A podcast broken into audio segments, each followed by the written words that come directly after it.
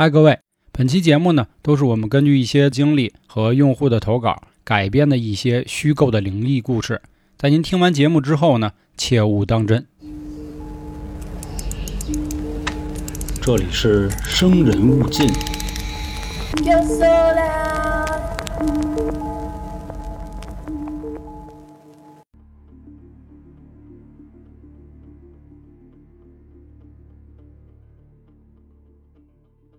这里是由春点 FM 为您带来的《生人勿近》，我是黄黄。我是老航，嗯，还有一两天啊，马上就除夕了。我们这次呢，也是本着这个不带着鬼过年的一个 说法啊，这个是我们自己杜撰的啊，所以今天呢，跟大家再做一期亲身经历的这个灵异事件。但是今天呢，所有的节目全部来自于听众投稿，因为我们也不是什么灵异体质，不可能说天天碰见这玩意儿。大哥，我那得多丧啊！哎你一天到晚碰上这事儿，可说呢，那咱们就开始啊。首先呢，在说今天第一个故事之前啊，我先给上一集有一位听众道个歉啊，就是我们三群的，人家不叫普罗米修斯，人叫普罗德梅尔是吗人？家叫普罗修特啊，就是好像是出自是一个动漫里的角色，我给继承人家他妈异形里的这么一个角色了啊，这块儿跟人道个歉。然后我其实也和人家联系到了，因为他就是我三群听众嘛，所以说呢，为什么要先也先说一下这个事儿啊？是因为哎，这个姐姐上次提到这个事儿啊，有一位听众也遇到过了，就这么邪乎，就那个追他那个事对儿是吧？啊是那个地点，这个地点真的存在。哎，这位听众呢，呃，目前啊是来自我们七群的嚯，啊，然后叫阳光体检喵喵喵，他可能阳光体检是他的这个工作单位啊，也是一姐姐，啊，对，也是个姐姐。你那么多姐姐 大哥，咱们严肃好不好？啊？他的故事啊，大概是这样。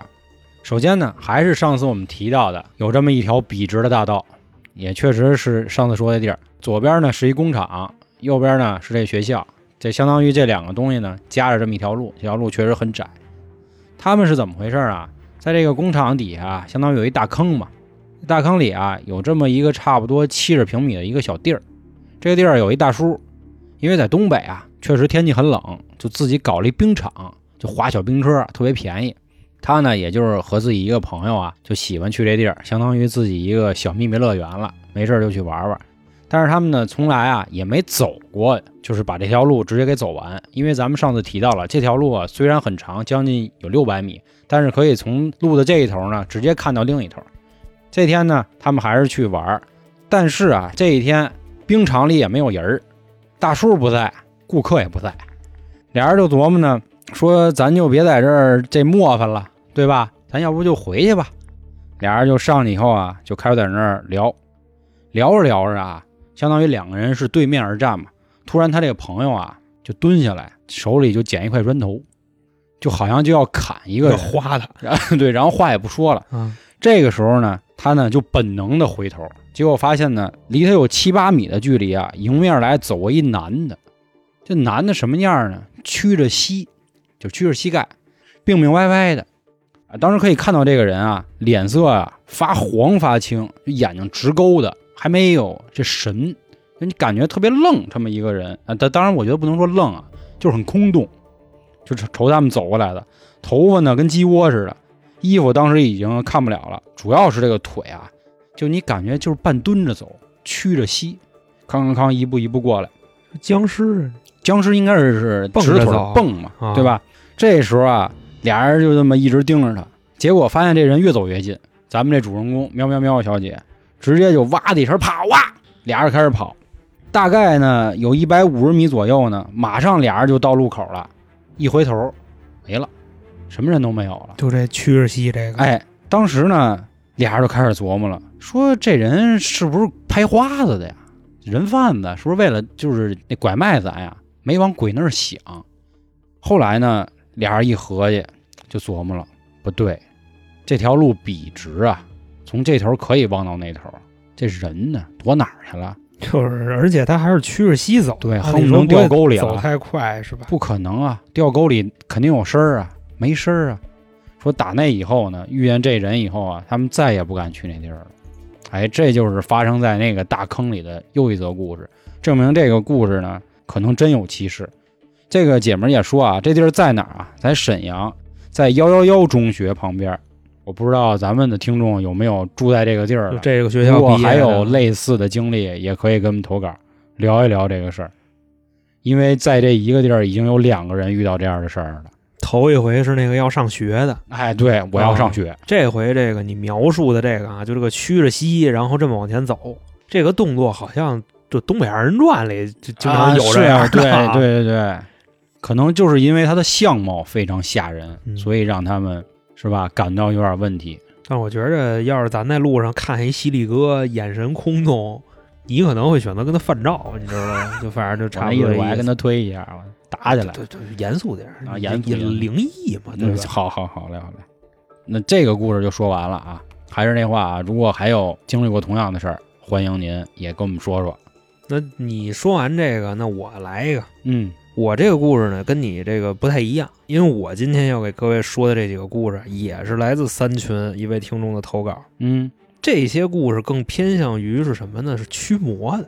哦，那这位三群的听众呢，他的 ID 很简单啊，嗯叫花儿花啊，花。没有儿化。对，没有儿化音啊，你这个记性真好，我发现啊，叫花。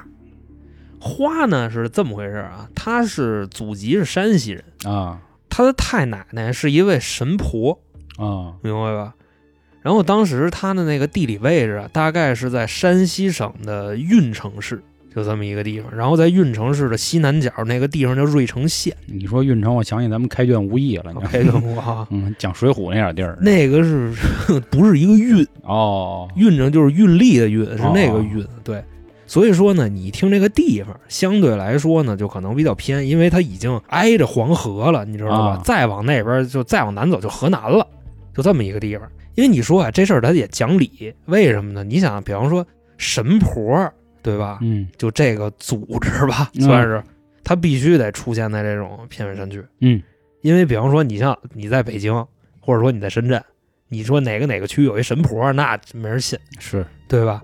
正因为是在这种地方啊，就是很多时候它科技的手段没这么发达，所以说呢才会用到这些神学的东西可能会更多一点。嗯那这位听众呢，他的太奶奶啊是九十多岁高龄，在当地呢也是一位特别有威望的神婆，就是具体到什么份儿上呢？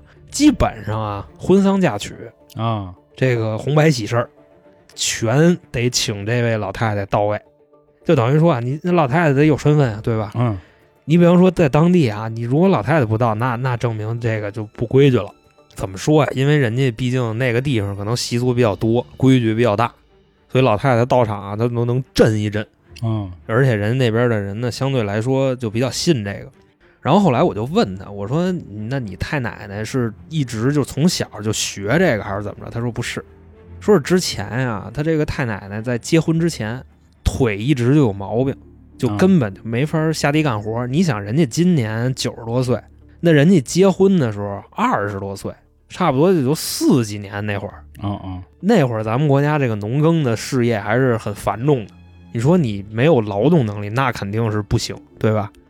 后来呢，有这么一回，就是结婚了以后，有一天晚上，他这位太奶奶啊，就做了一个梦，梦见了一位大仙，然后给点拨了一下。嗯从此之后啊，他就成了一位神婆。当然那时候岁数也不大，可能还在修行吧。咱这块儿就简单的这么理解，因为这块儿怎么成为的神婆，我这个细节我并没有多问。哦咱们我主要是聚焦在这个神婆的一些事迹上面。然后后来啊，这位听众呢，可能也是从小就比较信这个鬼神之说啊，他就经常的问他太奶奶说：“这个世界上到底有没有鬼？”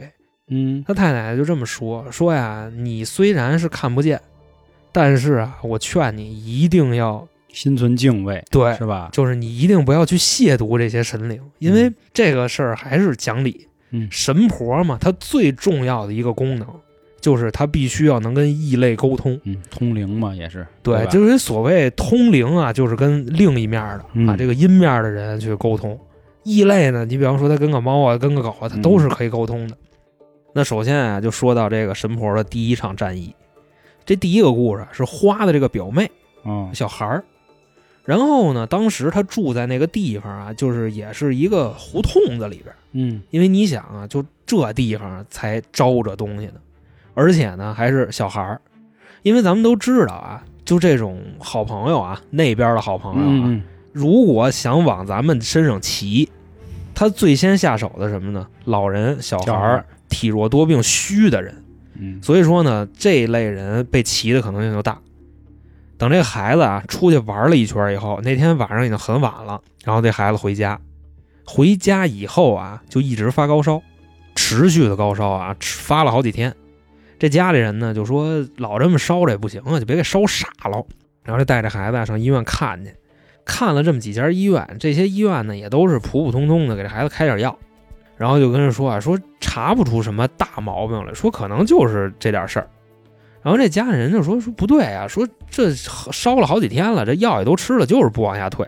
基本上解决办法呀，也都是再给开点别的药，就差不多这样。后来啊，有这个明白人啊，就说这事儿不对，说咱要不请老太太过来给看看吧。说这个科学嗯 也不好使了，是吧？说咱只能走走神学这块儿了。这老太太就到了，老太太一到，直接啊一眼就看出来是怎么回事了。说你看啊，这孩子身上啊有东西，而这东西挺脏的，绝对是那种不怀好意的。哦哦，老太太就吩咐家里的人说：“你去出去啊，买五毛钱的纸钱儿。”说为什么是五毛钱呢？卖吗，呃，也卖，哦因为人那边可能就是消费哦，虔诚，你知道吧？你给一分，估计都卖，就卖你张天堂银行的玉皇大帝的那个一千亿的那个。嗯说啊，你买五毛钱纸钱儿，这为什么是五毛呢？因为说啊、这个路过的孤魂野鬼啊，你不能对他太好。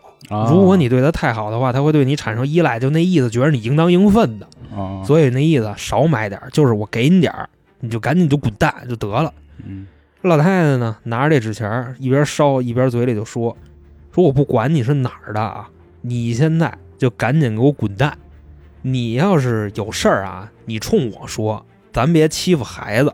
哦，”然后这个时候呢，你就感觉这屋里啊有一股风似的就出去了，就大概这么个意思。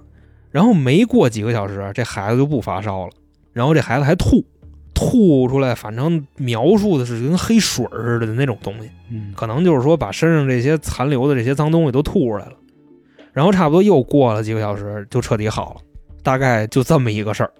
那这个故事呢，就是花给我投的这神婆的第一场战役。然后紧接着啊，第二场驱魔是怎么回事呢？还是在他们那个村里啊。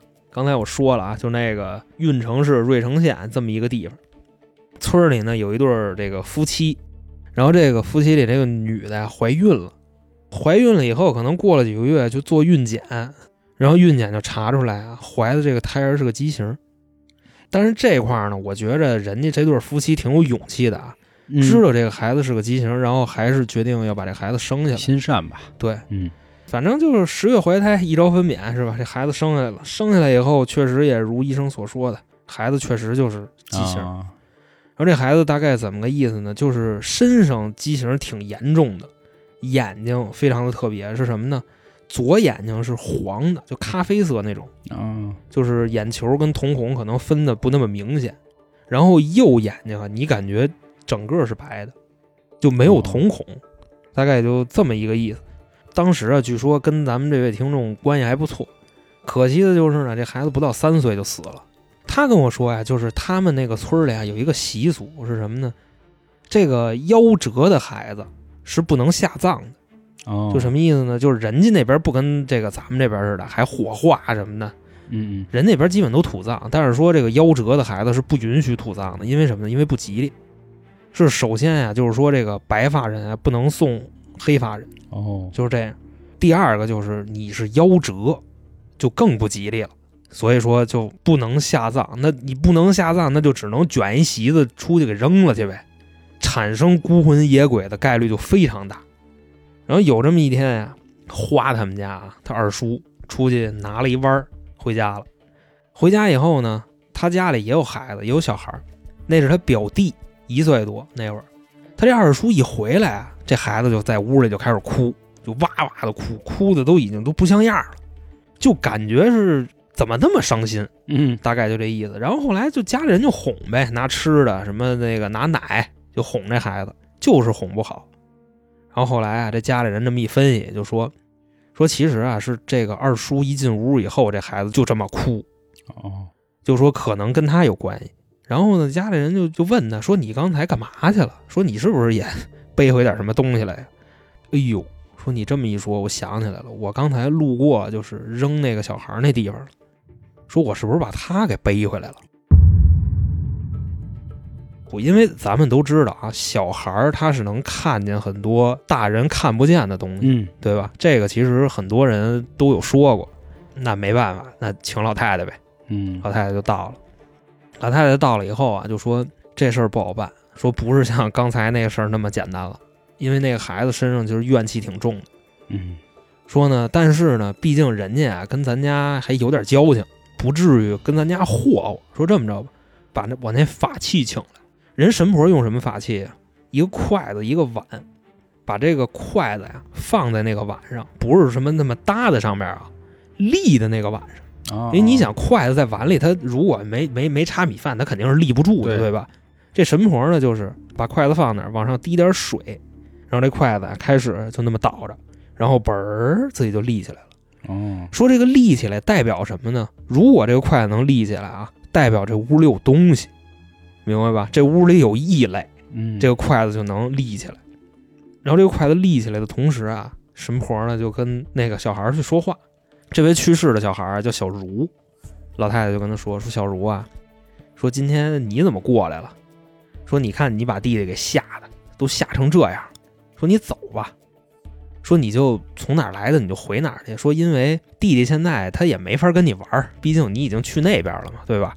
而且你在这儿的话，他就老哭，他不停。”嗯大概就这么个意思，反正没说什么狠话。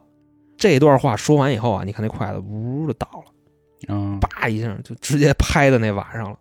就是不乐意了是吗？不是走了。哦哦，刚才我说了嘛，就是有东西这筷子立起来，没东西嗯这筷子就倒了。这筷子刚一倒，这小孩嘣儿不哭了。我操，这瞬间不哭了以后啊，这家里人就说说你看那孩子埋那个地儿以后啊，不要轻易的去。以后，我觉着啊，咱这块儿咱实话实说吐槽一下啊，这规矩真挺不讲究的。嗯你说人孩子夭折本身就够可怜的了，还不允许下葬，就那意思，就只能是孤魂野鬼呗。嗯我觉着你哪怕你就不跟你们家祖坟埋一个地方，对吧？你就好歹你埋一下嘛。你现在死个猫死个狗还讲那入殓呢，嗯就是这么个事儿。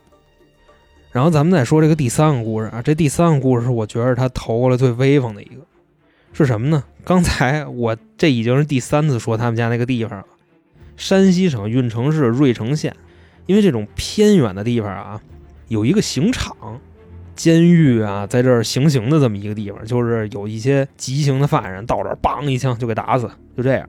有这么一天啊，他们那边就有一犯人。然后那个法院呢就决定就在那个刑场给这个犯人啊执行枪决。然后他们村里有一好事儿的一老头儿，就说呀，那意思我得瞧瞧去，咱呀长这么大没见过杀人，嗯我看看去。然后就去了。当然去了以后，实话实说啊，不是特赶趟儿，没瞧见。因为我觉着啊，你刑场附近怎么着，你方圆多少里是不能有人的，有人的怎么着也得给你拦在外边，不可能让你看见杀人。你万一你要跟就是是吧，江哥劫江州法场似的，嗯那人家也不行啊，对不对？那得为安全考虑嘛。所以说啊，这老头儿就没看见，他到那儿以后，那人早就完事儿，都估计都埋完了。然后这老头儿啊，灰溜溜的就回去了。当然，他回了村儿以后啊，这老头儿就有点不对了。怎么个不对法呢？你像平时啊，这老头儿就是没事儿就在村里溜达，是吧？就招着这家寡妇，那怎怎么怎么着的，大概那意思。回来以后，老头儿变一人。之前呢，这老头儿话挺多的，跟谁都淡两句逼。你想，我觉着啊，这事儿也讲理，因为他这么好事儿，对吧嗯？他话应该不少，就非得去看看去。看完一回来，天天呀就坐在他们村口那石墩子上，就自己跟那儿小声的嘟囔。他说什么呀？我没杀人，我是冤枉的。嗯这老头儿说的啊，就自己天天就这两句，我没杀人，我冤枉的。谁跟他说话，他都是这句。来一村民，哎呦，大爷吃了吗？我没杀人，什么意思？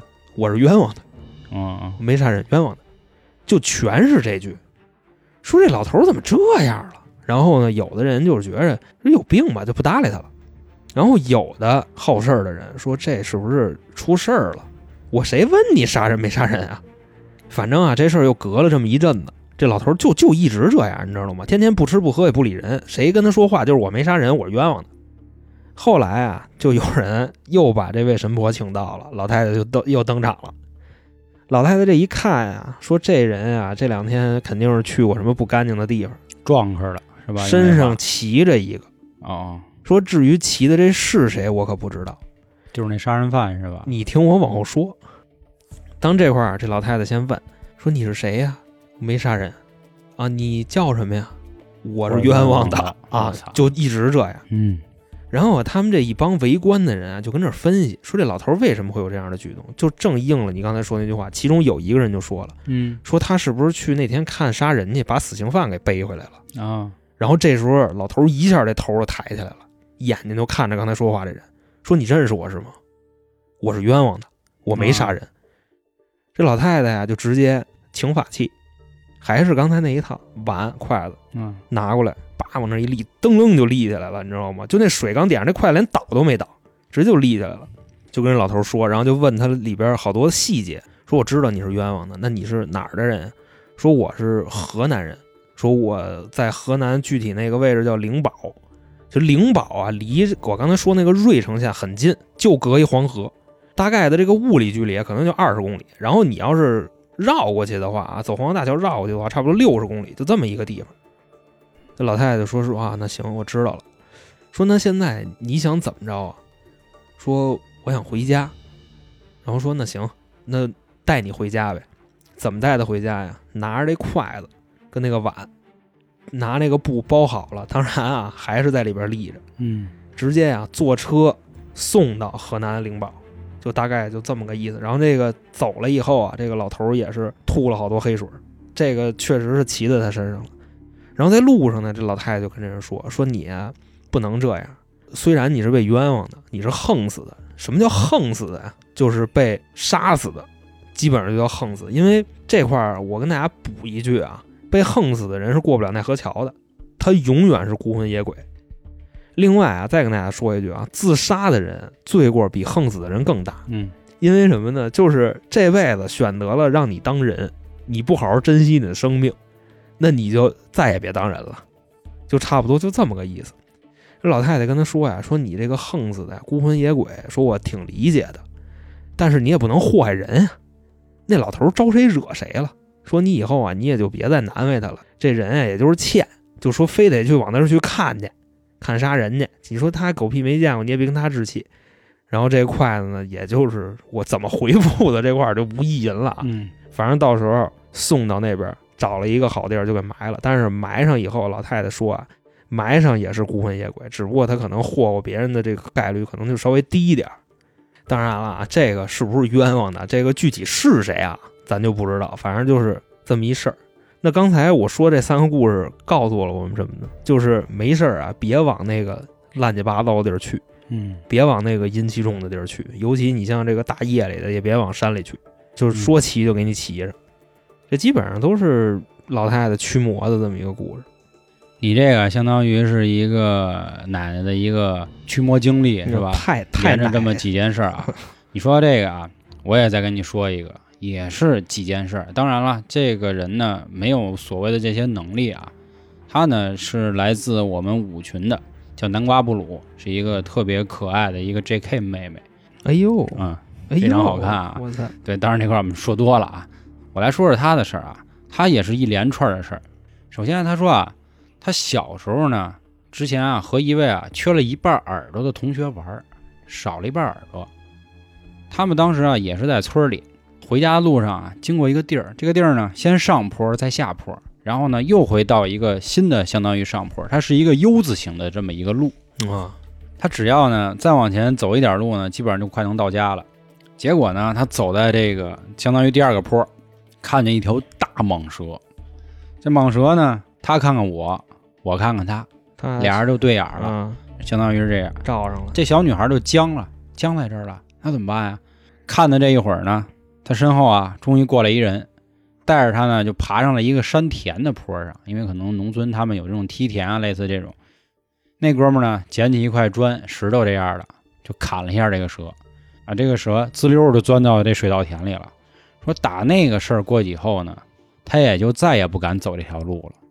哎，我相信很多人听到这儿啊，会说这和灵异有啥关系啊？对吧？那咱们接着再说，这个事儿呢发生在他小时候，紧接着呢他上了二三年级呢，又发生了大概这么一件事儿，说他和一个同学呢坐公交车，坐公交车的时候呢，他们就在那儿等，等啊等啊，他就看见路的对面有一大哥呢坐在他的摩托车上打电话呢。这个时候呢，他发现呢，在摩托车的身后啊有一个女人，就从他身上穿过去了哇，啊。高了，这时候他赶紧就推他旁边的这个朋友说：“你看，你看，你看，你看，什么呀？出了窍了，这打电话有什么可看的呀？”他说：“不是，那有个人从他身上穿过去了。”他说：“我没看见呀。”那然后他就带着他姐们儿呢，就过马路对面，就问那个，就说叔叔还是哥哥，我也不知道啊。说刚才您身后有一人，您知道吗？这大哥立马就回头啊，就看他后座，没人啊。结果这个时候呢，这女的呢又回来了。那还回来了，啊，咱们这个听众呢，就赶紧撩她裙子，就看她没有脚，就又飘走了还撩，啊。那小孩嘛，我估计，哎呦，这太规矩了啊！嗯。后来这事儿呢，就属于跟他朋友就僵下了嘛，他就回家就问他奶奶，说奶奶，今儿我看见不该看的东西了，怎么说呢？就把刚才的事儿跟他奶奶说了。但是他们那里啊有个习俗，啊也不能说习俗吧，就是说啊，凡是看到过这个不该看的东西啊，你就没有下巴了。但是小女孩呢没什么事儿。还有，这是他碰见的第二件事儿。我在这里啊意淫一下，会不会就是那条蛇？因为理论上蛇是没有脚的，对吧？很有可能是当年因为他们的对峙，导致他回来找他来了。这第二件事儿啊还没完，刚才说的是二三年级，结果四年级啊他又生了一场大病，当时去了好多医院呢，怎么都没辙。他妈呀就给他求了一个符，结果这符求完了他就好了，但是还是觉得说可能去医院靠谱点儿，就给他肚子里呢做了一个切肠子的手术。这切完肠子以后呢，这肚子他就又开始疼。结果去医院呢，反正医院那意思说我这手术肯定是没问题的啊。嗯，后来呢，没办法，又找到他奶奶，说奶奶这我怎么办呀？然后他奶奶呢就从厨房里端了一碗水，一边喝，然后一边吐，还举着菜刀在那骂，好像也应该是肚子里进什么了。我现在又在想，肠子、蛇就是蛇变成了肠子，是不是又勾在一起了？相当于你把它给切了，它又回来了，哎，又骂骂咧咧。这事儿以后，这小姑娘就好了，那这老太太也是能跟异类去哎沟通。有点东西啊。你说人这老太太是稍微懂点儿啊，还是也是有点道行啊，还是怎么着的？我感觉好像家里的老人基本上都会做一些都稍微懂点儿是吧嗯？估计都开了这个天眼了。嚯，后来啊，他最后一件事儿啊，大概是这样，但是这件事儿呢，说实话有点扑朔迷离的。为什么这么说呢？他们那个村儿啊，经常发洪水，发过大概两次。在第二次发洪水的时候呢，相当于啊把他们村里都给淹了，然后呢，当时还淹了一个幼儿园。那会儿啊，幼儿园直接就变危楼了。那会儿他们也上初中了啊，闲的没事儿放假了，说要不咱去那儿看看去，玩会儿去。就玩水去，啊，结果几个人就去了。当时那地儿啊特别阴森，然后周围也啥都看不见。结果他们胆儿就大，把这幼儿园里每一间教室就都走一遍，美比美。后来呢，逛着逛着就感觉不对，就总觉得可能边上是不是有什么东西。可能这几个小孩也害怕了，就赶紧回家了。回了家以后呢，当天所有吃的饭全给吐了，出了这么一件事，挺邪的。后来这小女孩呢还发生一件事儿，就是她吐的这个事儿呢，也并没有解释是什么啊，只是吐了。后来吐完了也就好了，嗯也就没什么事儿了没没有没有蛇的事儿是吧？啊。对啊，但是这里暂时没有蛇的事儿。直到他最近出的一件是什么事儿呢？也是他上学，他在晚上呢就发现鬼压床了，说是一大叔。就鬼玩鬼压床还知道是什么压的，他当时就睁着眼，这大叔从他脚底下就开始往上爬，压着他。操咒怨啊！我吓死他了！高了当时啊，但是当时呢是在他们女生宿舍里是有几个人。他说他当时在这个宿舍里也非常害怕。第二天的时候，他还问他这几个朋友说：“你们看见吗？昨天晚上？”看见大叔没有？他说：“你们看见大叔了吗？”反正几个人都说没看见，只有他对面床铺上的一个妹子就说：“我好像看见了。那他怎么不管？”估计可能也是不太敢，这搁你我也不太敢管你。蒙上了，但可能男的都说肩上有三把火嘛，估计能给他烧着。你开灯啊，那反正感觉这些举动啊，都是因为他小时候这只蛇。因为你想，这个人从他脚面上爬上来啊，当然这是现在我在这儿给他分析啊，就我在想这件事儿，可能真的是说，当时他这块砖头真是磕坏了这只蛇了。但是那只蛇目前来看没有太大的恶意。当然，后面发生什么事儿，他暂时也没跟我说啊。我觉得我也挺期待他现在这个岁数，因为他现在也才上高中，我不知道他后面还有没有什么精彩的故事，到时候可以再跟咱们分享一下，说一说啊。我觉着他并没有对这个蛇做什么，他只是打了他一砖，是吧？嗯，而且咱们说蛇这种动物，它是非常非常灵的一种动物，嗯，不亚于黄鼠狼，是吧？甚至说道行、法力什么的，比黄鼠狼还稍微高一点。哎，就比方说咱们在开车的时候，从山上啊或者什么地方，你看见有蛇，甭管大的小的，你绝对不能压它，对，你也不能从它身上过去，除非是它走了让你过去，你才能过去。就差不多是这么个意思。所以说，各位也不要轻易的去招蛇啊。而且我还知道，就是南方有很多猎蛇的人，就是什么呢？他们抓蛇抓完了吃，然后这些人可能稍微的都多多少少的有点报应，反正，嗯，然后知道这个就轻易别招蛇。是我刚才上面说到一个挺重要的地儿啊，就是学校。其实我相信有很多听众就喜欢类似的东西，都知道啊，就是基本上很多学校啊，他们的前身那块地都是墓地，对吧？这很多都出过，因为嗯可能那意思说小孩儿嘛，学校嘛，人多呀，他可能能镇住或者能看见什么。热闹，哎，就 我家伙，你说太吓人了，有点。那这个故事呢，来自啊，呃，我们这个三群，又是我们三群。我发现咱三群真是一个高产的一个地儿、啊，灵灵异大群，啊灵异大群。这个听众啊，嗯、他的名字叫略略略，他的头像呢是一个没有眼睛的赛文奥特曼，嗯，可能相信有光啊，这么一个，他应该也是个妹子啊。他也遇到一件事儿什么呢？他们家之前啊，这小区是一粮食局，那会儿呢，他就和自己这小伙伴啊玩儿。他们家啊住四号楼，他呢和一个小伙伴啊就去二号楼，有一天去玩儿。这个时候呢，他们就发现啊，刚一进二号楼的门呢，右手有一道门。小孩呢就好奇说：“这楼里怎么平白无故出道门呢？我 看看怎么回事儿吧。”就房家房塌了，门门留在那儿了，结果呢，刚要开门，突然出一保洁员，说可不敢瞎看啊，说这里头都是供着佛像什么的呢。后来他说那得了，不让看不让看吧，那我们接着就去别的地儿看看吧。他们就又跑地下车库去了，就坐电梯。结果呢，到了地下车库里啊，就发现就开始鬼打墙了，绕不出去了在地库里鬼打墙，啊，找不着回去的地儿了。那是多可怕的一件事儿啊，真是你想啊，地库本身就阴啊，嗯阴森啊。他当时呢就开始哭，小啊，小孩儿嘛，能干嘛呢？结果有一小孩儿就机灵，说我撒泡尿吧。这传说都说这鬼也怕脏东西，就是这个脏东西说，就比如人尿啊、屎啊什么这种，他们也嫌恶心。结果尿泡尿，尿完以后呢，转着转着就找着回的电梯口了，就上去了。人家他妈正经童子尿，这个哎真是，嗯，这绝对辟邪呀！童子尿煮鸡蛋，嗯，宵夜就爱喝汤，别他妈拉倒。结果后来这事儿呢，跟家大人一聊才知道，说他们这小区啊，以前呢是个万人坑，什么地理位置？这是这个不太方便说，这位听众，但是其实他悄悄的告诉我了啊，啊，这个不是不是，就这个地儿确实是跟抗战是有关系的。嗯，这个地儿甚至现在在网上还可以查到，确现在还有这个小区，但那底下是个万人坑，那这个楼盘的这个价格，那咱就不太清楚了啊。这个开发商也挺无良的，我操，这个事儿现在这房价你也懂是吧？听说这地儿还有什么情况啊？他们去的这个二号楼这个地儿啊，经常闹鬼，晚上老能听见小孩哭，而且这个地儿有一特邪性的事儿啊，走楼梯二楼你都上不去，只能坐电梯。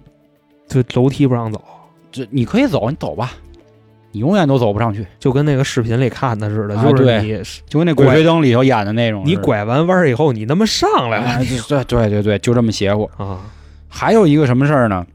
他们这个小区啊，实际上呢，二号楼和三号楼的位置啊是反着，就相当于呢，三号楼的位置是二号楼，二号楼是三号楼，就跳了一个数，哎，换了一下，等于我看那意思就是他们实际上排列是一三二四对，这样的，一三二四。咱也不知道这里有没有什么说法。啊。玩牌呢，嗯这个事儿反正挺邪乎的，因为很多时候都这个学校啊，或者说刚才咱们提到地儿啊，都会有这样的事儿，尤其还有万人坑坟地，这个事儿反正听得我也是毛骨悚然的。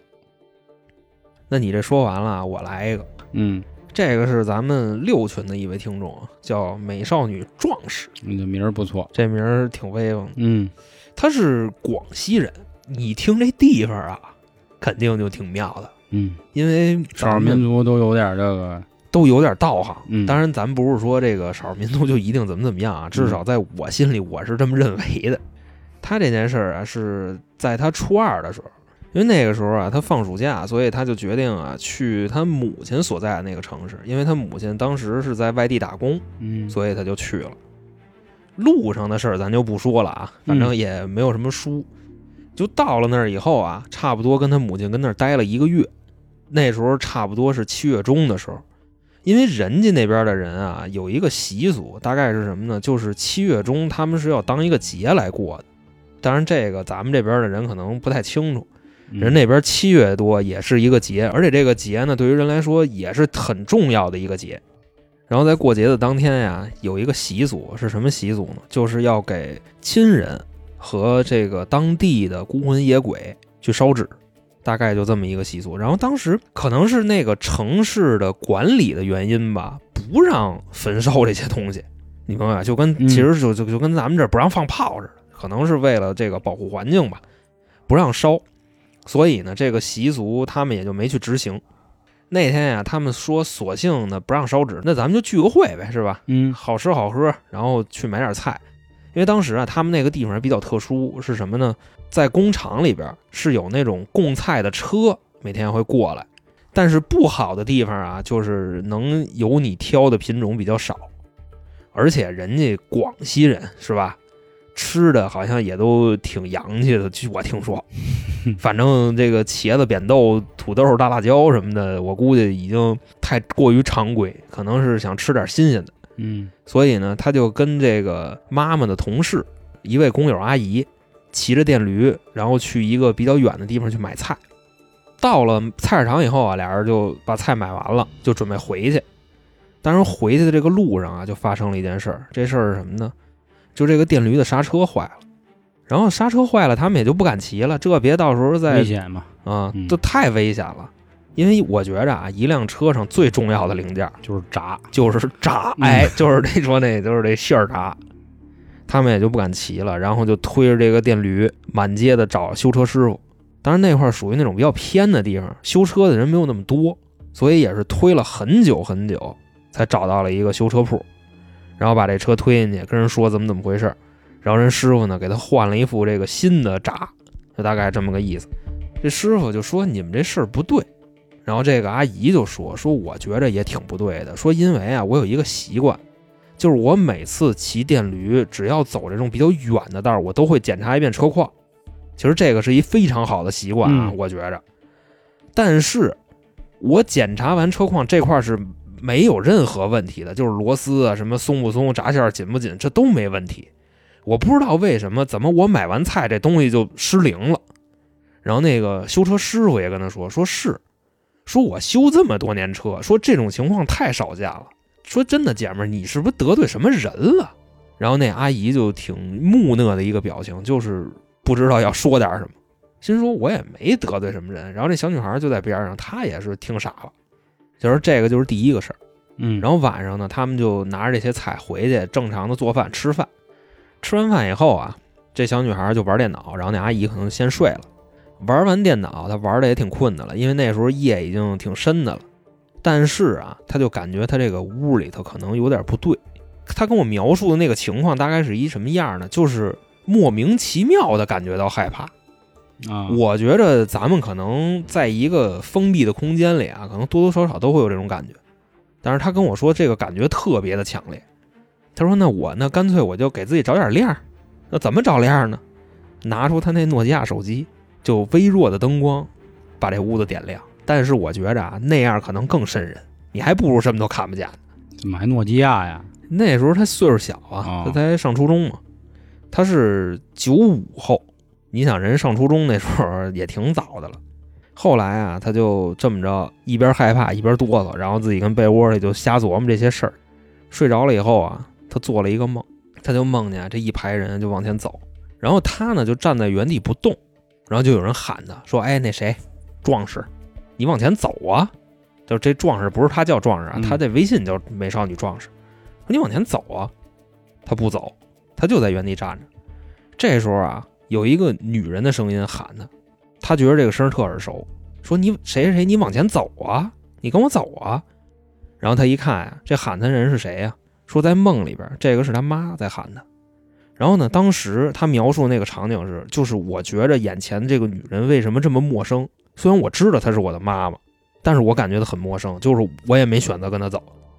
然后我不走，她就过来揪我，那意思就是你就得跟我走，她还是不走。然后这时候呢，他就哭了，哭着哭着呢就哭醒了。然后后来发现哦，这原来是一个梦。当然这时候呢，他特别的害怕，他就从这间屋出去，开始敲隔壁的那个门，因为隔壁的那个是那阿姨，那就那大姐，对，那大姐嗯啊，当然咱们也得叫阿姨，人酒后叫阿姨，咱也得叫阿姨。给这阿姨敲醒了以后啊，这阿姨跟那屋也哭呢，说刚才我做了一梦，梦见呀、你妈叫我跟她走，说刚才我也梦见我妈让我跟她走，我去，说那阿姨您走了吗？说我没走，说那你走了吗？我也没走，就那意思，估计要走，有可能真走了。不好说，因为嗯这是个梦嘛。嗯但是这俩人梦连上了，这可能就有点过了，嗯对吧？嗯然后后来呢，这么一分析，就直接把这事儿跟他妈说了。他妈说我不知道这事儿啊，说要不咱找人给看看吧。就因为目前来说呀，已经是两件比较邪性的事儿了，一个是那刹车，还有一个就是这个梦。然后说呢，在他们当地啊，这个习俗说得烧纸，但是他没烧，说是不是跟这件事儿有关系？哦，说就想找高人啊给问问，说正好他妈有一个亲戚，就说就特别懂这个，说那意思啊，给自己闺女还有这个阿姨也看看，然后看完了以后啊，这人就说，说其实啊，你们这现在已经没事儿了，说当时是怎么回事呢？因为那天呀、你们没烧纸，然后你们还撞鬼了，啊，说其实啊是这个孤魂野鬼在找替身，嗯说但是呢你们没中招，那意思就是刹车有毛病，你们也及时发现了。全躲开了那。对，然后让走，你们也没跟着走，所以说嗯你们这个事儿就已经化了。哦，哦说我也再帮不上什么了，嗯说没事就回家就得了。说这件事儿整个其实就是这样，哦，最后也是一个怎么说呀？它不是那么悲伤的一个结局。我我觉得就是这好人有好报吧，嗯赶上了，但是好在是这化险为夷。嗯，也是没仇没怨的嘛，嗯是吧？也没必要就说死盯着你，因为又没有那么大怨气，嗯对？吧？就是这个，我觉得跟我要说下面这事儿挺像的，也有点那意思，就是他们不该发生点什么。嗯我觉得可以这么理解啊。啊，我说的这个呢，来自还是七群，这听众叫罗尼，这是翻译过来的这个中文说法罗尼，啊啊，对，这事儿是他姐夫说的。怎么回事啊？在他姐夫十七八岁的时候呢，就属于比较叛逆啊。然后那会儿呢，港片儿也是比较猛、比较火都谁撒蹦啊。对啊，他们呢，就好经常骑个摩托啊，那个乱窜，江湖嘛，兄弟嘛。这事儿发生在他十七岁那年。嗯有一天呢，他跟他一伙伴骑车就出去闲逛，结果呢，确实是发生了一点这个遭遇啊，就是碰了个车祸。具体怎么回事呢？他姐夫可能因为当时确实挺危险的，就忘了。当时啊，俩人一死一伤，但是他姐夫说自己感觉啊，真是命大，死里逃生了。怎么回事呢？说当时啊，在医院里啊，用反正医院那话的说啊，就剩一口气儿了，身上血都流干了，流都流不出来了。医生呢也是直接就下了病危通知书，家里人都已经开始准备好棺材跟寿衣了。嗯他姐夫也是一直昏迷，说结果啊，突然有一天醒了，嚯，哎，奇迹了。清醒以后呢，他就开始说，说呀，我刚才啊也是做了个梦，说梦见自己不知道怎么回事呢，就跑一小房子里了。这房子里啊都是死人，但是他这时候呢就看见他二大爷了这二大爷，啊，这里有二大爷什么事儿啊？哎，这二大爷其实在他七八岁的时候就已经没了。啊，咱这块儿骑摩托车的时候啊，他是十六七岁的时候，结果呢，他二大爷就说：“你麻来了，小子！”光一脚丫子就给他踢出这房子里了。他说呢，他这一脚挨踹以后呢，他就醒了，他就跟家里人就都开始说：“哎，我做这么个梦。”家里亲戚啊就说啊，为什么呢？是因为听说啊，你二大爷可能是做过什么好事儿，在这个阴间呢，可能当了个差，当了个官儿。阴差，哎，说呀，看他侄子阳寿未尽，可能生死簿上这时间还有，死不了，所以呢就救了他一把。所以说这件事儿呢，事后也一直都夸这个，就他这姐夫说兄弟行啊，下面有人儿啊，好家伙，挺威风。那这阴差这事儿是谁告诉他的？呃，是他村里的人跟他说的，就是给他在推演这个事儿。所以我觉得跟你这上面有那么点像，那意思就是命不该绝吧。我觉得这事儿挺威风的啊。嗯咱不管是那个嗯是不是真的有这阴差啊，反正嗯人没死，就是最大的好事儿？就就挺妙的嗯啊。那你说完这个，我再给你接一个啊。